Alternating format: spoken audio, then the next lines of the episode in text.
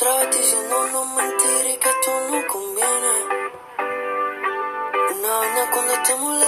Hello, my name is Cesar May and welcome to Cesar y el Oscar de la Fortuna podcast. And I open this podcast with a fantastic song of CNCO called Beso. After months in quarantine and a tease to their fans for the past few weeks, CNCO surprised their fans with a highly anticipated release of their new single Beso. Additionally, CNCO is set to make the world premiere performance of Beso at the 2020 MTV VMAs, where the group will take the main stage at a US award show for the first time, returning to the show after last year, where they performed on the iconic pre-show to much acclaim. The group is up for three awards, including Best Group, Best Quarantine Performance and Best Choreography for their last single, Honey Boo.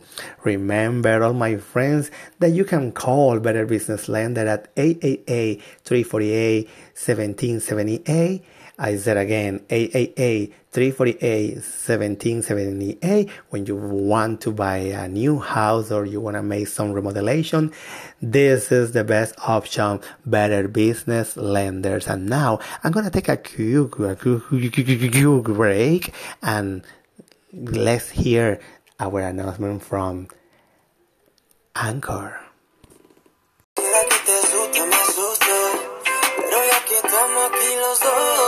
vamos a equivocarnos otra vez. Vamos a eso,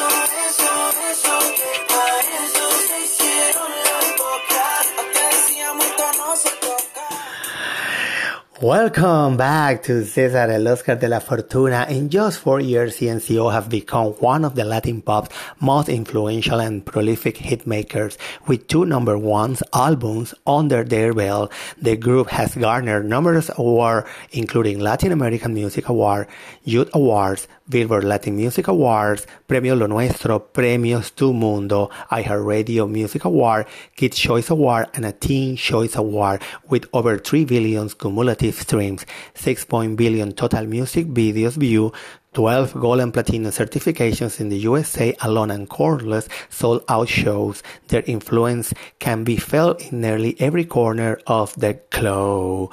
CNCO topped off a banner 2019 in the US with a 7 minute middle performance in Times Square on New Year Eve 2016. The year include performance on Good Morning America Teen Choice Awards at the VMAs. They also released a capsule collection with Forever 21 were named as one of People Magazine 2019 Ones to Watch and a Rolling Stones Breaking Artist in October. In addition, CNCO also landed the first Vevo Live campaign for the Latin artist and an MTV Push campaign.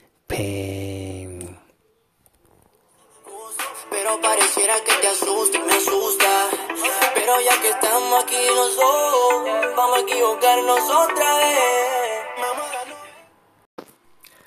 But who is CNCO is a Latin American boy band formed on his first season of La Banda. The group is composed of Joel Pimentel, Richard Camacho, Eric Brian Colon, Christopher Velez, and Zabdiel de Jesus. They won a five years recording contract with Sony Music Latin after becoming the winning competitor of the first season of La Banda. The band toured with Ricky Martin. Their debut and second singles Tan Fácil and Quisiera charted well soon after their debut. They released their first album Primera Cita on August 26, 2016, which include the hit reggaeton lento Bailemos. The group released their self-titled second album on April 6, 2018, which include the singles Mamita and Se Vuelve Loca. Their debut AP Que Quienes Somos contained the singles De Cero and Pegao featuring Manuel Turizo was released on August 29. Both albums the debuted at number one on the Billboard Top Latin Albums and the top 40s on the Billboard 200, while the AP debuted within the top 15 of the former chart. Now I'm gonna release a little bit of Honey Boo with CNCO and Natti Natasha.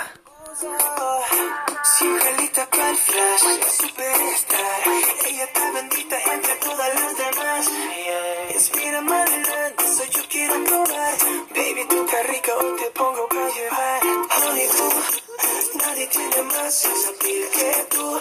Y por donde pasas eres el boom.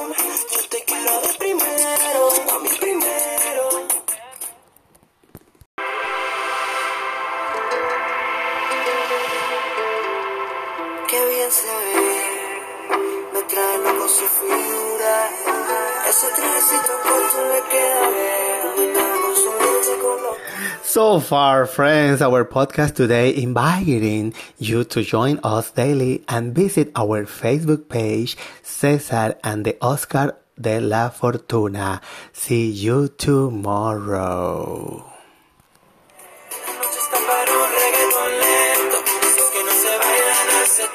porque solo la miré, me gustó, me pegué, la invité y bailé.